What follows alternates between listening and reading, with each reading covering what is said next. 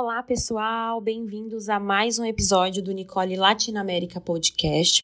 E o nosso convidado de hoje é o Daniel Stabile.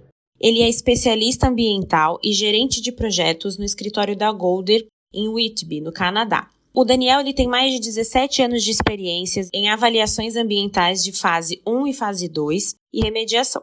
Ele participou de vários projetos de fase 1 e fase 2 na América do Sul e no México, envolvendo gerenciamento, coordenação de atividades de campo e realização de pesquisas e levantamentos de campo, design e implementação de programas de amostragem de solo e águas subterrâneas, análise de dados e recomendações de próximos passos.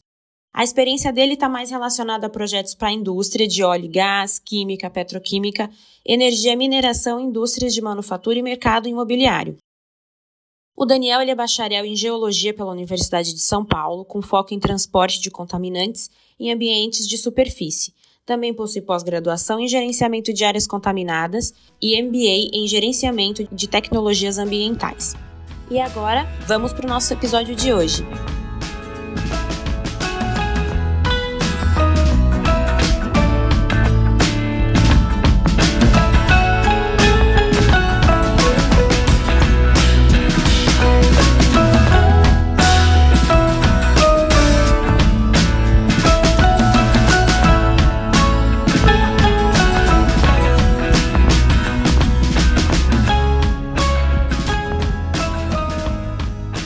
Bom, Daniel, mais uma vez, muito obrigada por ter topado bater esse papo aqui com a gente hoje.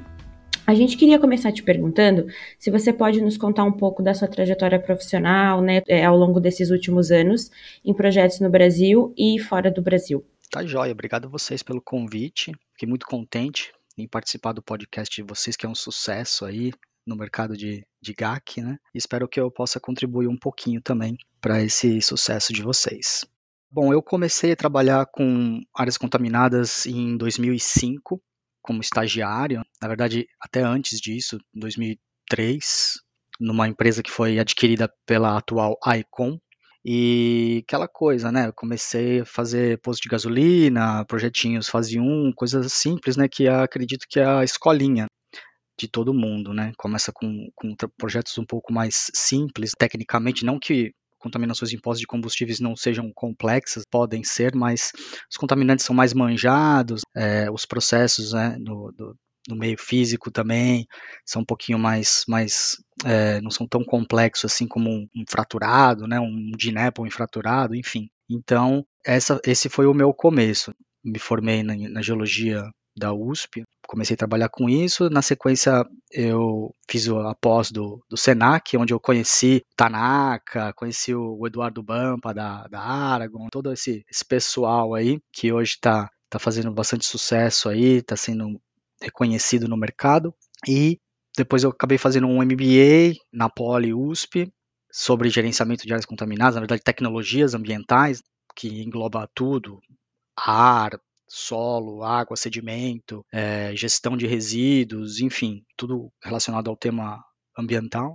E eu fui progredindo na minha carreira profissional, saí da Icon em 2007 para trabalhar na Vale do Rio Doce, um processos de, de trainee que eles tinham na época, que eles, eles estavam oferecendo um, uma pós-graduação lá na UFOP para esses selecionados. Só que aí em 2008 veio a crise, a, a bolha imobiliária, e a Vale fechou a torneira, todos os, os, novos investimentos, as novas minas, novas frentes de lavra que eles iriam abrir nas minas que eles já tinham é, em operação foram cancelados.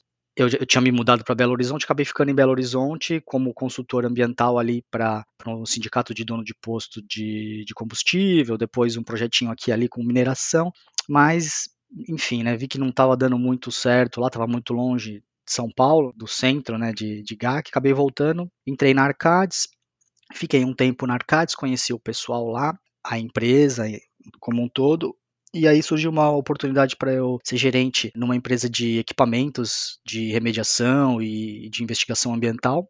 Aí eu topei esse desafio, que era sair do mercado de consultoria, que eu já estava confortável, né, já estava alguns anos trabalhando, já estava sabendo dos meandros, como, como navegar nesse mercado sair para ter essa, essa noção né, de como é não trabalhar com consultoria. Também não, não, não tinha virado cliente naquela época, né? Tinha, virei, acabei virando fornecedor, que também foi bastante enriquecedor. E em 2000 2009 ou 2010, não me lembro bem, entrei na CH2M Rio, já extinta CH2M Rio, hoje é Worley. Trabalhei muitos anos né, nessa, nessa, nessa empresa com todos os tipos de indústria que você pode imaginar, óleo e gás, química, petroquímica, é, mercado imobiliário também, que estava começando ali, aquele boom das empresas utilizarem essas áreas órfãs ou essas áreas industriais que já não estavam sendo utilizadas para um fim mais nobre, estavam paradas. E então estavam começando esse processo de reabilitação de áreas e veio uma ideia da minha família de querer procurar um lugar um pouquinho melhor para a gente criar os nossos, os nossos filhos. Na época, a minha esposa estava grávida do meu primeiro, e aí a gente aplicou para emigrar para o Canadá, fomos aceitos, e aí em 2007 eu peguei minhas coisas, né, vendemos tudo, fechamos apartamento, viemos para o Canadá e desde 2007 eu trabalho na, na Golder aqui do Canadá, em, em Whitby, não vim expatriado ou com emprego garantido, viemos na, na, na cara e na coragem, e pela minha experiência profissional, né, pela, pela minha é, formação técnica, eu consegui me, me recolocar aqui rapidamente, acabei ficando ali seis meses para me adaptar ao país, comprar carro, alugar casa, aquelas coisas, comprar roupa de neve, né? que aqui é um pouquinho diferente do Brasil, o clima, muito diferente, na verdade. Né? É um dos fatores que mais é, que é mais difícil para os brasileiros se adaptar, a questão do, do, inverno, né, que é muito rigoroso, mas, enfim, hoje já passados quase cinco anos, quatro anos, estou aqui consolidado, trilhando o meu, meu caminho profissional, basicamente da onde eu parei no Brasil. Tenho os meus, meus, meus projetos aqui, meus clientes, e estou fazendo meu trabalho aqui sem maiores problemas. Então esse é um pouquinho da minha resumo da minha da minha trajetória aqui profissional no Brasil e desses desses quatro para cinco anos aqui no, no Canadá. Ah, legal, Dani, muito bom e fico feliz aí de ouvir um pouquinho da sua trajetória, saber até que fiz parte aí um pouquinho, fomos colegas, né, de, de trabalho. Verdade. por um tempo. E é, sabendo aí da sua trajetória, a gente é, gostaria de saber aí que nos projetos que você é, atuou, como que você conseguiu aplicar aí os conceitos de sustentabilidade? Eu sei que você já aplicou em projetos tanto aqui, quanto aqui no Brasil, quanto no Canadá. E, e também, além disso, né, de contar um pouquinho desses projetos, quais foram os desafios? Olha, o desafio maior é conseguir vender para o cliente que ele vai é, executar um projeto sustentável num prazo execuível dentro de um orçamento aceitável. Porque você fala em sustentabilidade, o cliente já pensa em, em N coisas. Nossa, mas aí vai ficar mais caro, mas aí vai demorar mais. Como é que você vai atuar no, no, no tripé? Na verdade, não no tripé, mas na, na, na, questão social e econômica né, do, do, meu, do meu projeto. Então é, é, bem difícil de você conseguir convencer o cliente. Na época que eu comecei com isso, que foi em 2014, não se falava muito disso no Brasil. Nos Estados Unidos eles já tinham alguma coisa, né, o, aquele chamado o Green Remediation, que a, que a EPA estava tentando colocar para frente, aquelas estratégias de, de, definição de metas sustentáveis, dos objetivos da remediação, um dos objetivos ser é, ter a incorporação né, dos, dos conceitos de sustentabilidade no projeto, ao longo da vida do projeto, e isso daí é muito complicado. Atualmente é um pouquinho, tá, tá, está um pouquinho mais fácil por conta dessa, dessa, dessa conscientização que, que, essas, que as grandes empresas e, e, a sociedade em geral tem tido com relação ao meio ambiente e a importância da, da preservação dos, dos recursos naturais e tudo que vem na esteira dessa, dessa preservação é, para as futuras gerações, que é isso que é, que é a base da sustentabilidade. Então, agora eu vejo que os clientes estão um pouco, um pouco mais abertos para conversar, para entender e talvez aceitar essa, essas ideias de, de aplicar esses conceitos nos, nos projetos de, de investigação, né? Não é só remediação, né? A gente tem que pontuar muito isso, porque está é, tá muito na moda, né? remediação sustentável, smart remediation, mas a gente tem que levar em consideração que todos esses conceitos as métricas, tudo que você é, a, a, definição dos, dos, dos, níveis, das fronteiras, das ferramentas que você é, utiliza para chegar nessa sustentabilidade almejada no, no, no, início do projeto, é complicado. Você tem que ir lá fazer aquele trabalho de formiguinha mesmo para você conseguir apresentar para o seu cliente os benefícios, tanto técnicos quanto econômicos, para que ele realmente se sinta confortável em falar, ah, ok, então eu vou gastar um pouco mais nesse meu projeto, mas eu vou ter um ganho não só econômico, mas talvez social, se você realmente conseguir aplicar os conceitos de uma maneira correta, e talvez de imagem, porque você, você pode fazer até uma propaganda disso para os seus concorrentes ou, ou para o seu cliente, que isso é um pilar da, da, da sua empresa e você realmente está dando uma importância maior do que se dava anteriormente. Então, esse é um, é, talvez é um dos maiores desafios. E acho que o segundo desafio é você realmente você conseguir implementar todos aqueles passos para você realmente ter um projeto bem sucedido, que seria a definição da estratégia de remediação, uma, uma definição de uma boa estratégia de remediação, a seleção da melhor tecnologia de remediação baseado na sua estratégia, no seu objetivo. Então, esses dois passos iniciais são cruciais para você conseguir aplicar efetivamente a sustentabilidade nos seus projetos e você ser bem sucedido no final, no final do dia. Você ter como quantificar esse, esse seu sucesso. E quando você fala em quantificar, o pessoal pensa só em ah, mas é. Então você vai usar menos energia, você vai emitir menos CO2, mas tem outras, tem outros aspectos é muito complexo, né, a questão da sustentabilidade, porque geralmente o pessoal só pensa em sustentabilidade como, como você sendo tipo um ambientalista, né, é, aquela pessoa que, que quer proteger a floresta, os animais, mas isso vai além, da sustentabilidade vai além de proteger os recursos naturais. Sustentabilidade, você está protegendo a nossa forma de viver para as futuras gerações, que não é só o, o animal, a floresta, mas é a, a, mina, você não pode exaurir aquele seu recurso natural, você tem que, que fazer aquela mineração de uma maneira mais inteligente, você tem que beneficiar aquele seu minério de uma maneira mais inteligente para você não precisar retirar tanto do, do meio ambiente. A água é um exemplo disso. Você, atualmente nós estamos explorando muito né, água subterrânea. Isso tem, tem colocado um peso no balanço hídrico de algumas regiões no Brasil, por exemplo, no interior de São Paulo, onde nós tínhamos poços que você captava água talvez a 200 metros e hoje você tem que furar, sei lá, 100, 200 metros a mais para você conseguir captar a mesma água. Você acaba mexendo no, no, no ciclo hidrológico também. Então é, é complicado. Você tem que pesar muito essas questões para você realmente você conseguir definir a sua a, melhor estratégia de, de remediação.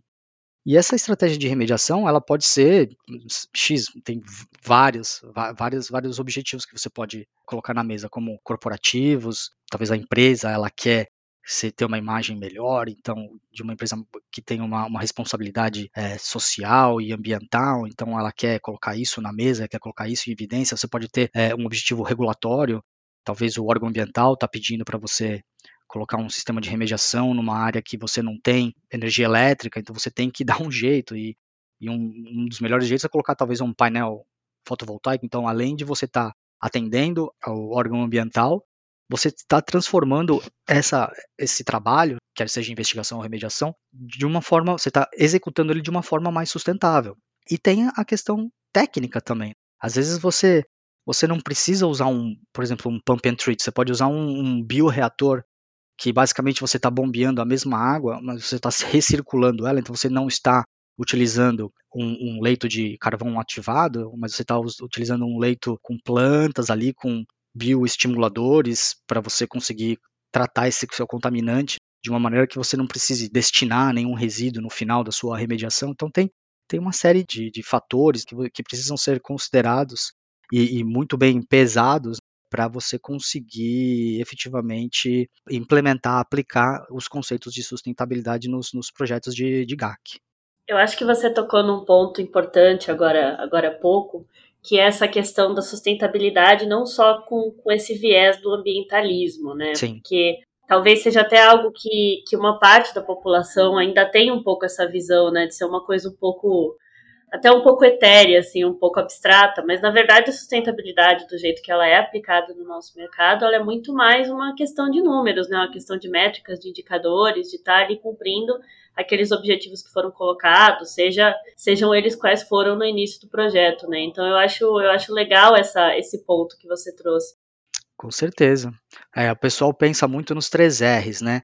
Reduzir, uhum. reaproveitar e reciclar mas vai além disso. Você precisa realmente, você, você precisa ter um, um, projeto estruturado, um projeto com, com, com metas claras, objetivas, atingíveis. E essa questão de colocar as metas e, e os, as métricas é uma forma de você conseguir medir se você realmente conseguiu atingir esse objetivo que você colocou no início. É, e isso daí a população em geral não entende ainda. Cabe a nós trazer isso à tona, jogar a luz nisso para que talvez num futuro próximo as pessoas já comecem a, a entender que não é só não cortar a árvore, é, não é só não utilizar o carro para ir para o trabalho, mas quantos dias você vai utilizar esse carro? Utilizar um dia para uma coisa, ok. Se você vai usar o seu carro todos os dias para fazer uma coisa que talvez você conseguiria ir a pé, não está ok. Então é, é a métrica que falta para as pessoas conseguirem colocar, pôr em marcha esses, esses, esses princípios, esses conceitos de sustentabilidade na vida cotidiana como um todo. Não, com certeza. E acho que uma curiosidade, assim, mais do nosso grupo. Bom, você falou que já há uns 4, 5 anos você mora no Canadá, né? E com certeza o mercado aí deve ter suas diferenças para o mercado brasileiro, né? Do, do gerenciamento de áreas contaminadas. Você pode falar um pouquinho quais são essas diferenças que você percebeu no mercado, se tem desafios diferentes do que você via aqui, e como são inseridos os preceitos da sustentabilidade por aí em comparação com, com o que era no Brasil para você? Olha, o mercado canadense em específico, ele é um pouquinho diferente do mercado americano eu vejo que o Brasil está muito à frente do mercado canadense. Pode parecer um pouco loucura o que eu estou dizendo, né? Não vai cair, não vai soar bem né? no ouvido de vocês e dos, dos, dos nossos ouvintes, mas aqui o driver da, de uma investigação, de uma remediação, não é regulatório, é da empresa. Não, não tem o órgão ambiental batendo na porta das empresas, ou no licenciamento, ou em qualquer milestone que a empresa tenha e tal, olha, você precisa me apresentar esse relatório, você precisa delimitar essa, essa pluma. Aqui não funciona assim. Aqui o único driver legal é quando você vai mudar o uso da área para um uso mais restritivo. Então, se você vai colocar, sei lá, casas, um condomínio residencial numa área que era uma indústria ou mesmo um comércio, passou de um uso menos restritivo para um uso mais restritivo, você tem que apresentar os relatórios ambientais para o Ministério do Meio Ambiente aqui em Ontário, que é, que é o estado, né, que é, a gente chama de província, que, que eu vivo. Então, essa é uma diferença muito grande. Então, aqui o mercado, basicamente, ele é movido pelas empresas do setor imobiliário. Se você não tem uma grande contaminação, um, um derramamento, alguma coisa assim que salte aos olhos numa empresa, basicamente eles não vão fazer muita coisa. O que eles vão fazer é talvez na, no desmantelamento, na, na, na desmobilização da indústria, aí sim eles vão fazer uma avaliação de, de, de, passivo ambiental completa, porque aquilo lá é um ativo da empresa e eles não podem deixar aquele ativo ser depreciado, ser desvalorizado. Eles vão querer o top dollar que eles chamam, né? Eles vão querer o máximo de dinheiro, o máximo de retorno financeiro que eles podem com aquele ativo deles. Então aí eles fazem uma, uma investigação bem do diligence mesmo, só para eles terem os níveis de contaminação que eles, que eles têm, na, saberem os níveis de contaminação que eles têm naquela área, e aí sim endereçar aquele ativo da maneira mais apropriada que convenha a eles. Então, tendo isso dito, a sustentabilidade ela fica meio em segundo plano aqui. Então, é, a sustentabilidade aqui também, o driver dela é parecido com o do Brasil. É mais a questão da empresa querer se posicionar como uma empresa que pensa no meio ambiente, que, que protege o meio ambiente, que quer ter essa, essa ser reconhecida por essa visão da sustentabilidade, de querer preservar para as próximas gerações. E os projetos aqui, eles não, não, têm muita aplicação desses conceitos, não, tá?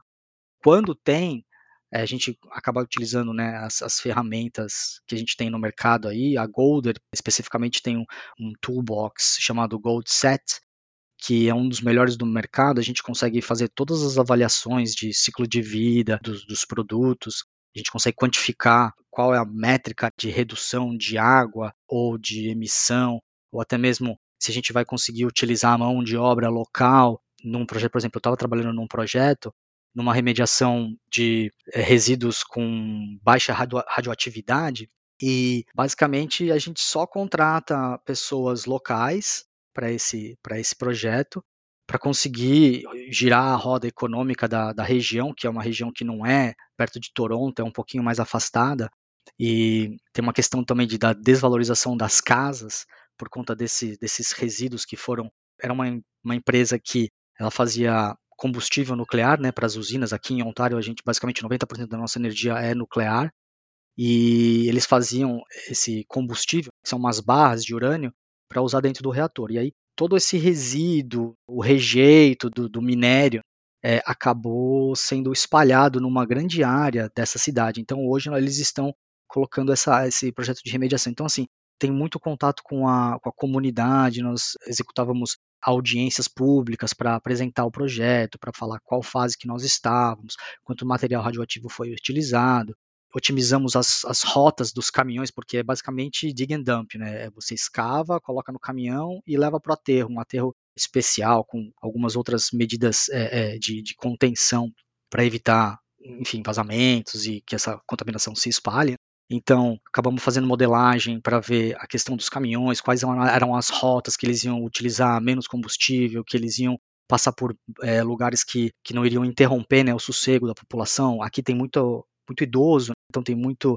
Não é asilo, eles chamam retirement home aqui, que é basicamente é um prédio de apartamento que o, o idoso ele vai lá compra aquele apartamento, pode ser um flat, pode ser uma kitnet, e ele tem toda a vida social dele ali, tem salão de baile, salão de jogos e tal. E é complicado você ficar com um trânsito de caminhões ali na frente daquele prédio, né, daquele lugar, com um monte de gente que às vezes não está se sentindo bem ou, ou, tem problemas com barulho, enfim, todo, todo, toda sorte de problemas de saúde. Então tem isso também, questão da, de emissões atmosféricas, questão de reuso da água. Acabaram que fizeram uma planta de, de reuso da água né, que percola por cima do aterro. Então, assim, são questões assim bem pontuais de projetos específicos em que eles acabam utilizando esses conceitos de sustentabilidade.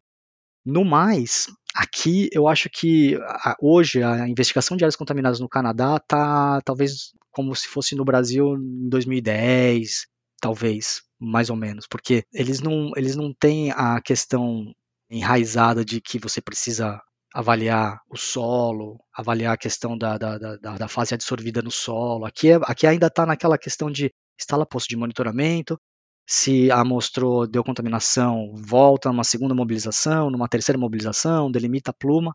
Aquele pensamento ainda um pouco mais antigo, não tão streamlined, como que eu posso dizer, mais assim, uma investigação, uma remediação mais condensada, que você utiliza muitos recursos no começo e você vai salvar recursos lá no, no final do projeto. Aqui ainda eles não estão nesse nível que nós estamos no Brasil, mas eu acho que eles que eles têm outras coisas boas aqui também que a gente pode que a gente pode é, trazer, é, se inspirar e trazer para o nosso mercado brasileiro. Nossa, curioso isso, né? Porque, bom, eu acho que vai um pouco em linha também do que a gente já ouviu até bastante por aqui no podcast em outros episódios, que é que o mercado brasileiro evoluiu muito nesses últimos anos, né? Que muito. há uns sei lá, uns Muito. 20, 25 anos atrás era bem ultrapassado em comparação com outros mercados, especialmente os, da, os do hemisfério norte, mas que hoje está bem é, acompanhando né, o, o, desenvolvimento tecnológico, aí, as inovações que estão aparecendo, geralmente chegam rápido aqui, então é interessante ter essa visão, né, de essa, essa mudança que você teve de mercados e ter essa comparação, é curioso mesmo. Só, só não chega mais rápido porque é muito caro, né? Sim. E é uma questão mercadológica, né? A, a moeda brasileira está muito desvalorizada agora. Então, realmente, outro dia teve um amigo que estava conversando comigo que ele estava fazendo um projeto, ele estava instalando, acho que era 40 poços West Bay da Schlumberger. que é um poço, assim, é, é, é uma obra-prima da engenharia. É, e no Brasil eu não conheço nenhum trabalho com West Bay. Quando eu saí do Brasil, a gente estava instalando um dos primeiros poços CMT, que é aquele multi, multi-channel, não, não, sei como fazer a tradução agora, mas é um poço da Solinst que você tem é, vários canais fininhos e você consegue colocar com uma perfuração você consegue colocar até sete níveis né, de monitoramento. Aqui, isso daí você tem, sei lá, bastante. Não vou falar um em cada site, mas você tem bastante, né? Ela é amplamente utilizada essa, essa tecnologia. E por quê? Porque barato.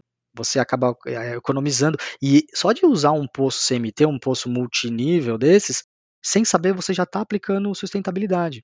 Porque você está usando menos a sua sonda, você está gerando menos resíduos, você está deslocando menos o seu equipamento, e tudo isso contribui no final das contas, para se você tivesse métricas nesse projeto, tudo isso ia jogar sua, sua pontuação lá para cima. Você, esse projeto ia ser considerado um projeto realmente sustentável. Talvez não em todos, em todos os, os tripés do, do, do Triple Bottom Line, mas pelo menos no econômico e no técnico, no ambiental, realmente seria você teria resultados muito bons.